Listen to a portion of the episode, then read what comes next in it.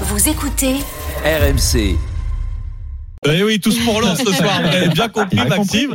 Parce que Alex, alors ça va être ton boulot ce matin de nous expliquer pourquoi. Alors certes, on aime tous Lens, on aime les Seniors, on espère qu'ils vont gagner ce soir à Eindhoven, mais c'est même important pour ce qu'on appelle le fameux indice UEFA. Oui, alors tous ceux qui nous écoutent vont peut-être se dire qu'est-ce qu'il va nous raconter encore celui-là, mais c'est un sujet compliqué mais très important. L'indice UEFA est en quelque sorte le baromètre de l'état de santé des clubs européens. Il est capital car c'est lui qui octroie aux différents championnats le nombre de places attitrées pour les différentes compétitions européennes. Depuis plusieurs mois, la France a perdu la cinquième place de ce coefficient UEFA Mm. au profit des Pays-Bas, mais la France tente de le récupérer.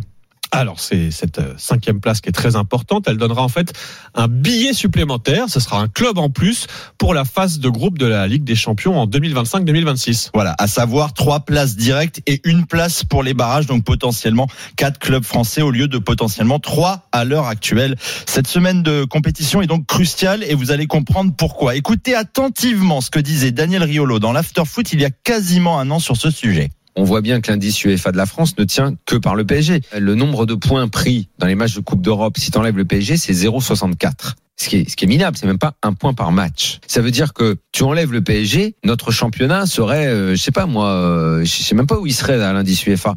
Et oui, parce qu'en football, tout va très vite. En un an, tout a changé. Oui, et puis alors le PSG n'est plus seul. Le PSG, qui, je le rappelle, je suis obligé de le dire, a perdu hier soir à Milan. Au contraire, désormais, bah, le PSG euh, n'est plus seul et donc on compte sur les autres clubs. Et oui, c'est ça la différence. Au moment où débutait la phase de groupe, les Pays-Bas comptaient une bonne avance sur la France au moment d'aborder eh bien la troisième journée, mais l'écart s'est réduit petit à petit sur euh, nos six clubs engagés cette saison dans les trois coupes d'Europe. La moitié est encore invaincue après. Trois journées. Merci à Lens, Lille et Marseille. De leur côté, Toulouse et Rennes ne comptent qu'une seule petite défaite chacun. Et le bilan est positif. Sauf, et oui, pour le PSG, mauvais Eh oui, élève, il faut a désormais il faut de le dire. revers en quatre matchs.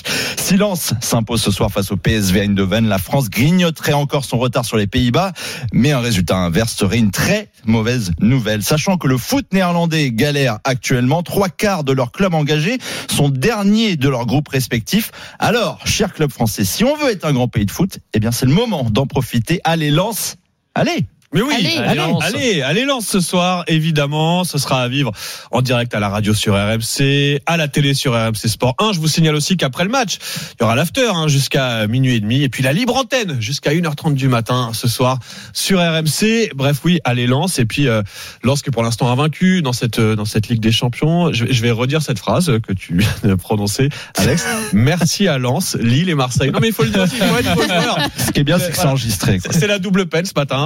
Voilà. Euh, Voilà. je suis défaite du PSG et merci à Marseille qui est invaincu en Coupe d'Europe. Voilà, j'aurais tout bien fait Il ce a fait le boulot, ouais, quand même, Voilà.